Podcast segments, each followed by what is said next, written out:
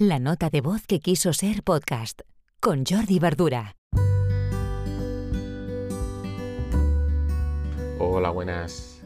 Hoy os quiero hablar de un par de herramientas ah, muy útiles y básicas para gestionar las contraseñas en distintos tipos de dispositivos. Una es LastPass y la otra es uh, OnePassword. Os dejo en la descripción los enlaces. Y bien, ¿con qué conseguimos con estas uh, herramientas, con estos software?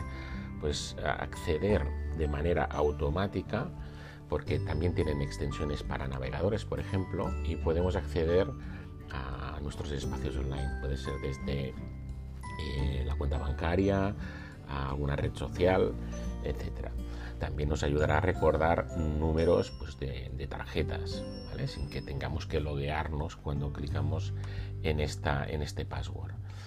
Bien, es mm, una manera de evitar el papel, lo típico que hay contraseñas que las tenemos en papel, y también de evitar mm, pues, hojas de cálculo con, estos datos, con accesos, con usuarios y password son herramientas muy útiles porque a la que montas la extensión en el navegador, a la que clicas la extensión, mm, simplemente pones, por ejemplo, Facebook y ya te sale pues, las contraseñas que puedes haber entrado de Facebook, que pueden ser las, la tuya y la de otros clientes.